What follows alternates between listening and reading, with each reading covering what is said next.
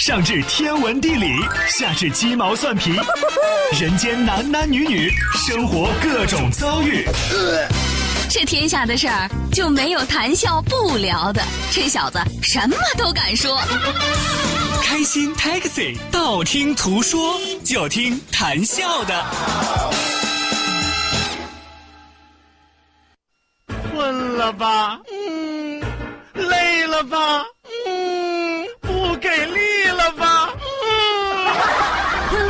不给力了，就听谈笑呀，听开心 Taxi，道听途说。生活难免苦辣咸，谈笑陪你说甘甜。开心 Taxi，道听途说，FM 九十二点六，谈笑为你而说。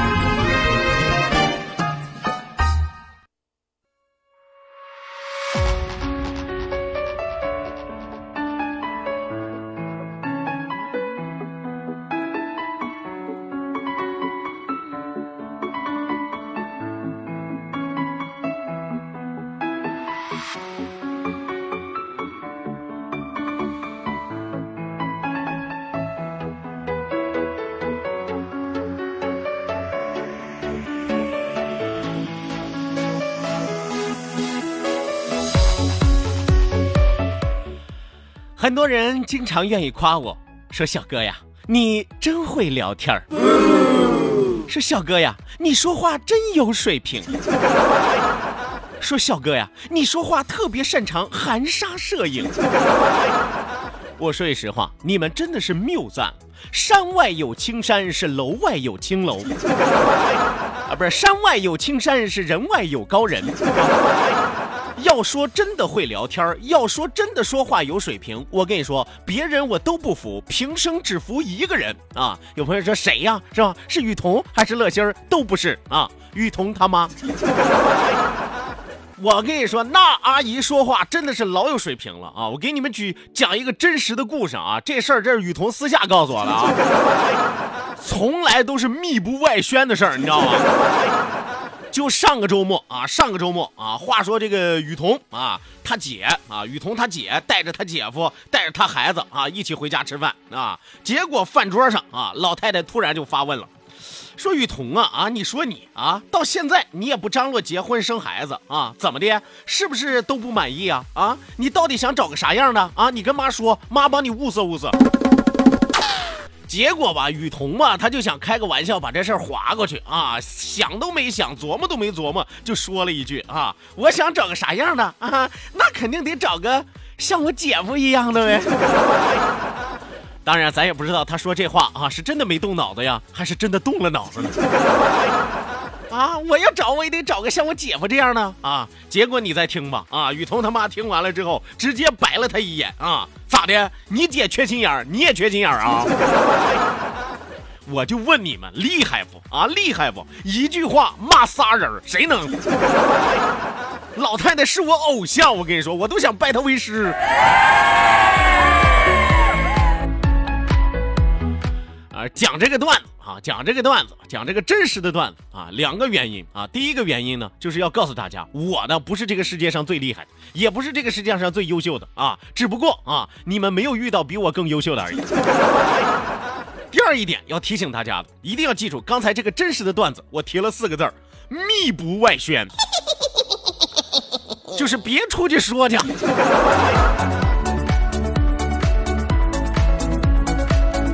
呃，那么关于雨桐的妈妈一石三鸟和雨桐喜欢他姐夫的事儿啊，咱们暂时为大家说到这儿。好的呢，收音机前各位亲爱的小伙伴，欢迎您准时走进活力调频九二六，这一时段是正在为您直播的娱乐脱口秀《开心 Taxi》，道听途说，我是你们的老朋友谭笑笑。呃，各位都吃了吗？啊，呃，吃了的一起吃点吧，啊，没吃的回家吃去吧，是吧？有朋友说，谭笑，你这节目一开始这几句不咸不淡的废话说了有啥用呢？就是要告诉大家，废话的序幕要拉开了。来吧，说一说，笑一笑，不说不笑不热闹，笑一笑，咱们就十年少。希望有更多的小伙伴抓紧时间行动起来，发送微信来参与到我们的节目互动当中来。再一次要提醒大家，记住参与到节目微信互动讨论的两处微信交流平台，一处呢是我们九二六的公众微信账号 QDFM 九二六 QDFM 九二六。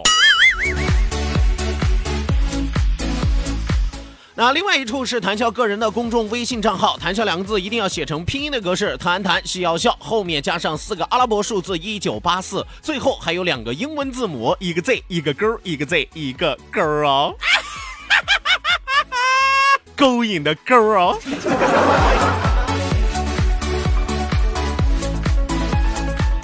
来吧！与此同时，要提醒大家的是，网络收听我们的节目，欢迎您手机下载蜻蜓 FM，搜索青岛西海岸城市生活广播，或者是直接关注我们九二六的公众微信账号 QDFM 九二六 QDFM 九二六，正在为您同步直播。两千人 QQ 大群二三幺五二五七三六二三幺五二五七三六，哈，还等啥呢？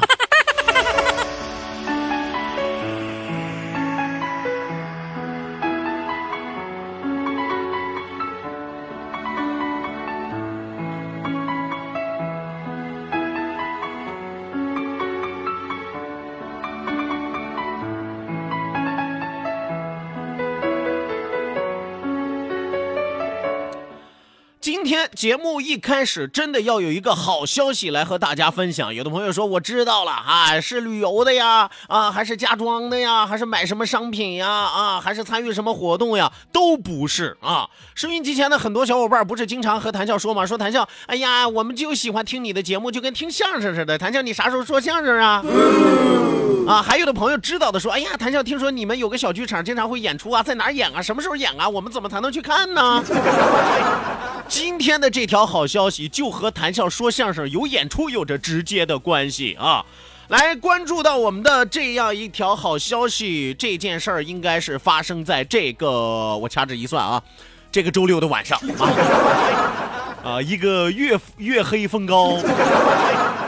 没有那么晚啊，没有那么晚啊！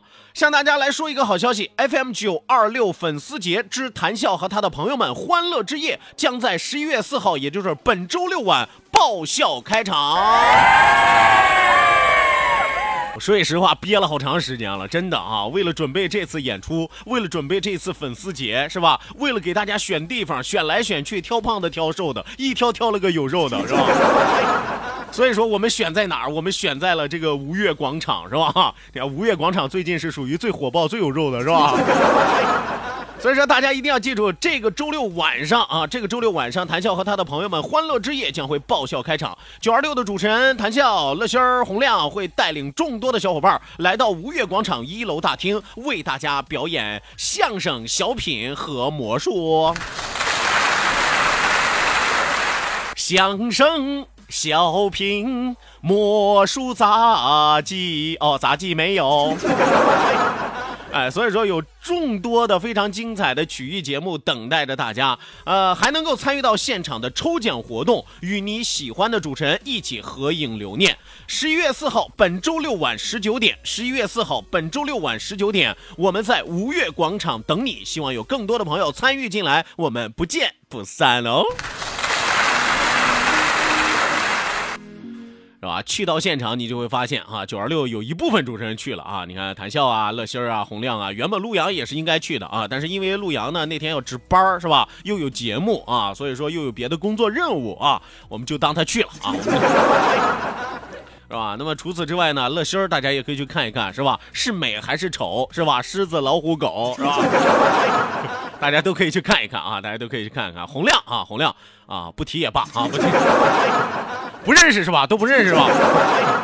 啊，不不认识也正常啊，不认识也正常啊，去了不就认识了吗？是吧？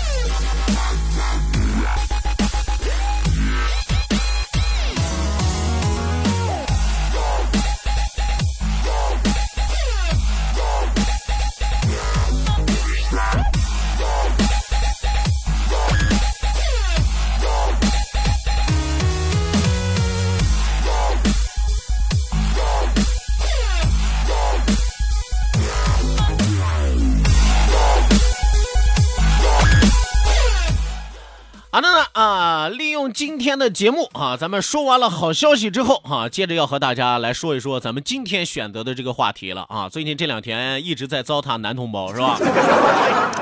我说句实话，说的我自己都觉得有点于心不忍了啊。说完了渣男渣语录啊，又来说一说各种奇葩的老公分类是吧？啊，最后好不容易要夸一下老公啊，说优秀的老公都属于谁呢？啊，优秀的老公都是别人的老公啊。啊，都是好像近在耳边啊，但是远在天边，对吧？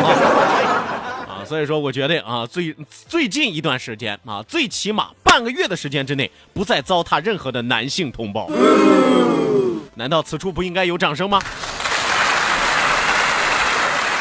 啊，我决定啊，我决定从今天开始来和大家聊一个什么样的话题呢？关于失恋的一个话题。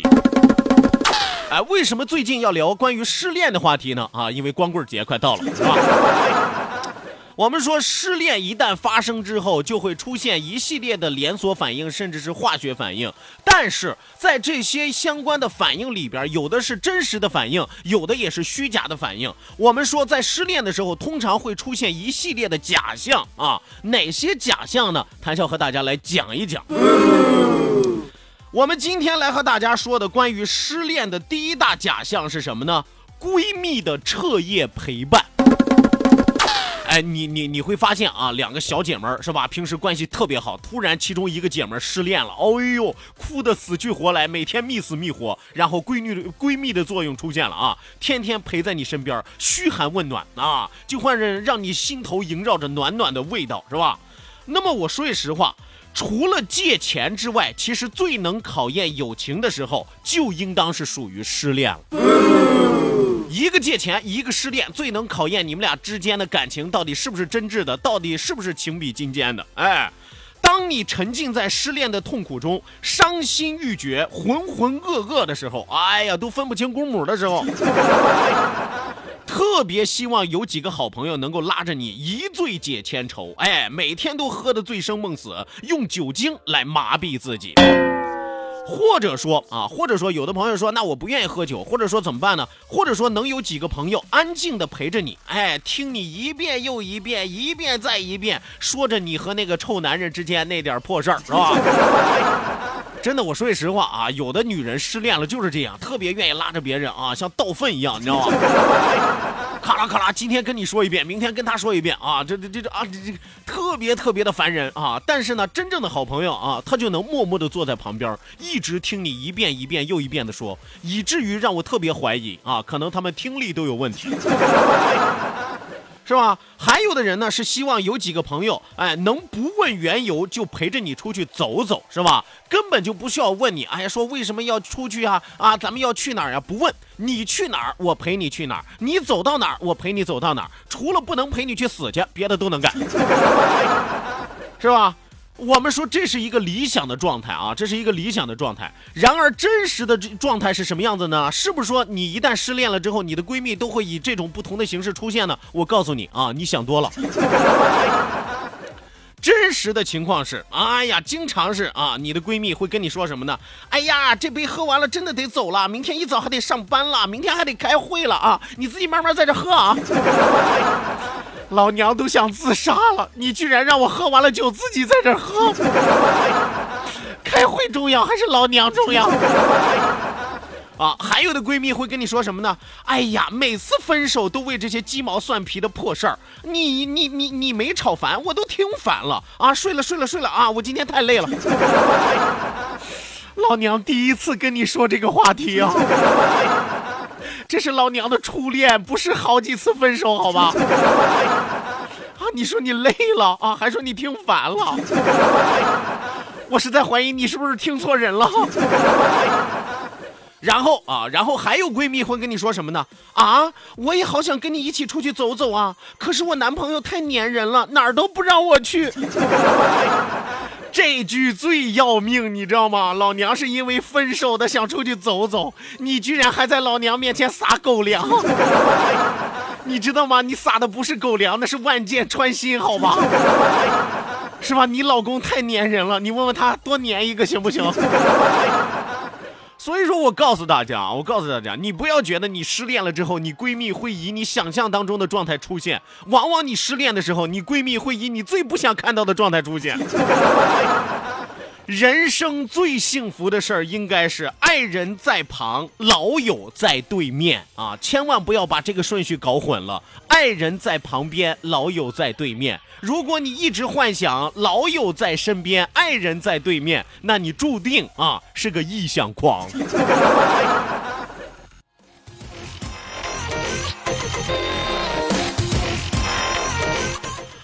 好的呢，收音机前各位亲爱的小伙伴，欢迎您继续锁定活力调频九二六，马上为您送出我们今天第一时段的道听途说。打开历史的书，点亮信念的灯。道，万法自然；听，天下大观；图，风雨无阻；说，说说说说说什么呀？到底说什么？我哪知道？听谈笑的呀。说，谈笑风生，道听途说，说说道听途说。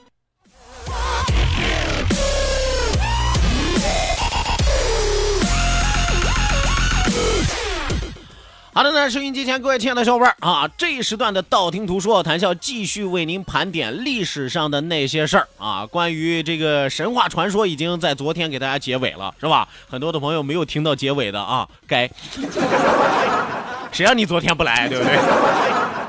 呃，今天啊，今天要和大家说一个比较生僻的历史知识点啊。什么叫比较生僻的历史知识点呢？你会发现在我们以往讲述历史的过程当中，我们关注的有什么呢？王侯将相，对不对？或者说是这个英雄豪杰，哪怕是皇宫里边的后后宫的啊，像什么太后啊、妃子啊，咱都讲过啊。文臣武将也都讲过，是吧？但是唯独有一个，他在皇宫里边，是吧？也。和皇上有着亲密的接触，但是咱从来都没有提及过。有朋友说我知道了啊，谭笑你是说太监？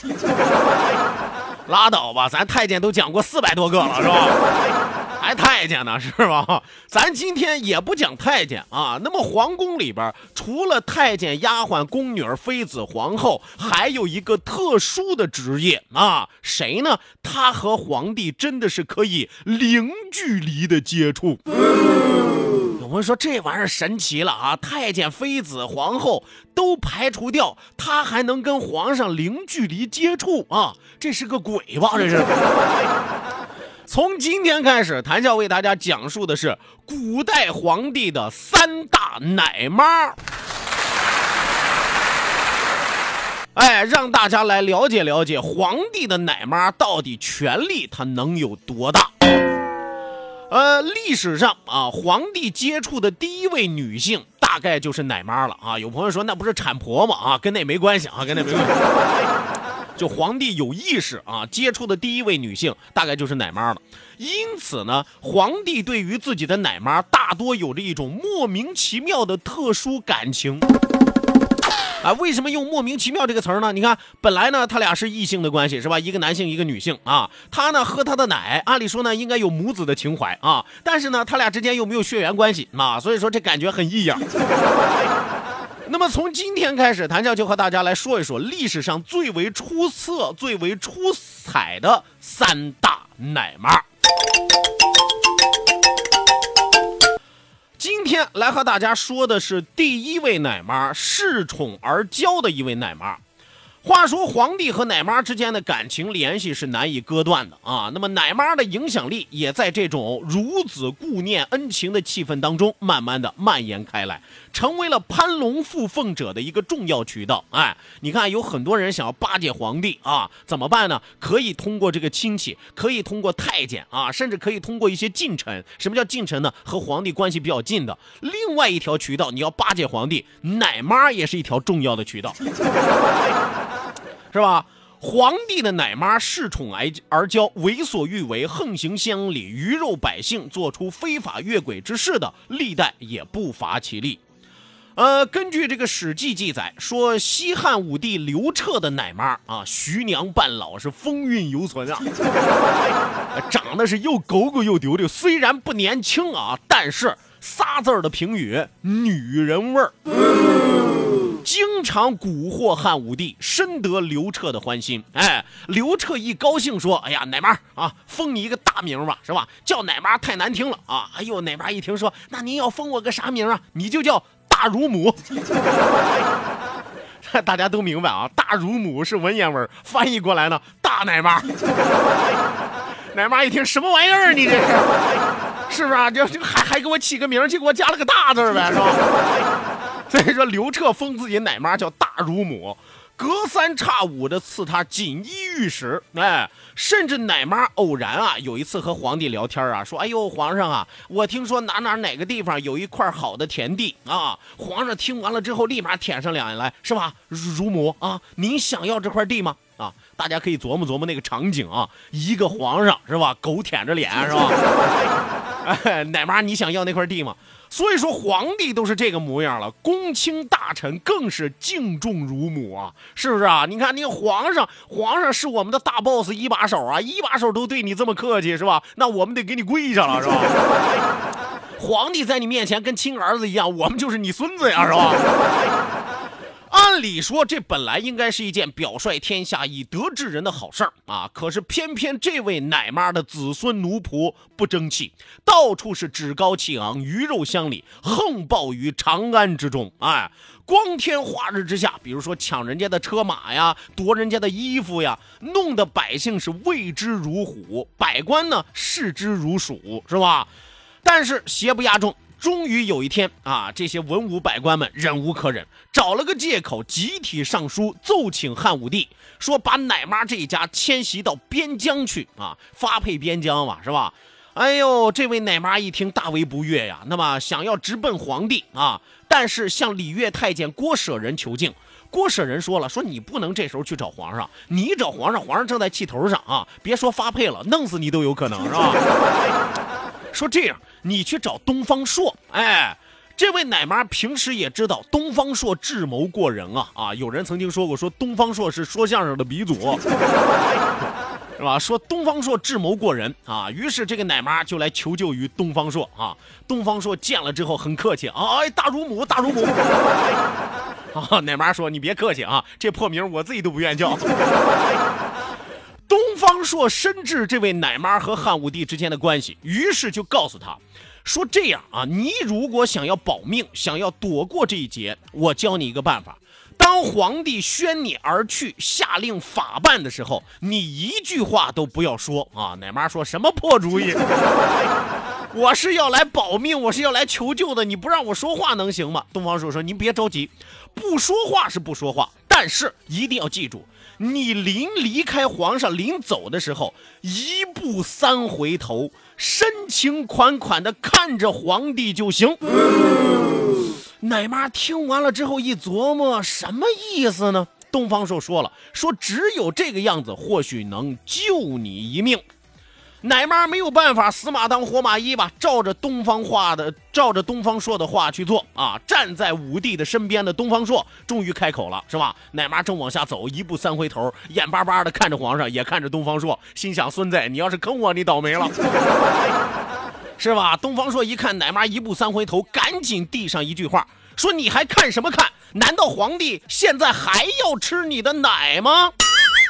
就这一句话起了关键的作用，汉武帝一听，心里是咯噔一下，想起了昔日奶妈哺乳自己的恩情，于是乎下令赦免了奶妈和全家人所有之罪。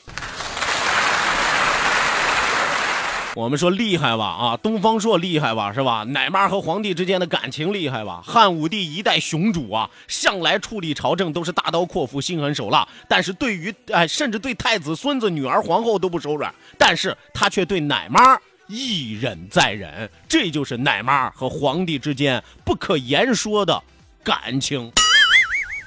好的，第一时段的道听途说为您说到这儿，讲到这儿，稍事休息，送出半点的天气和路况信息，千万不要走开，我们去去回来。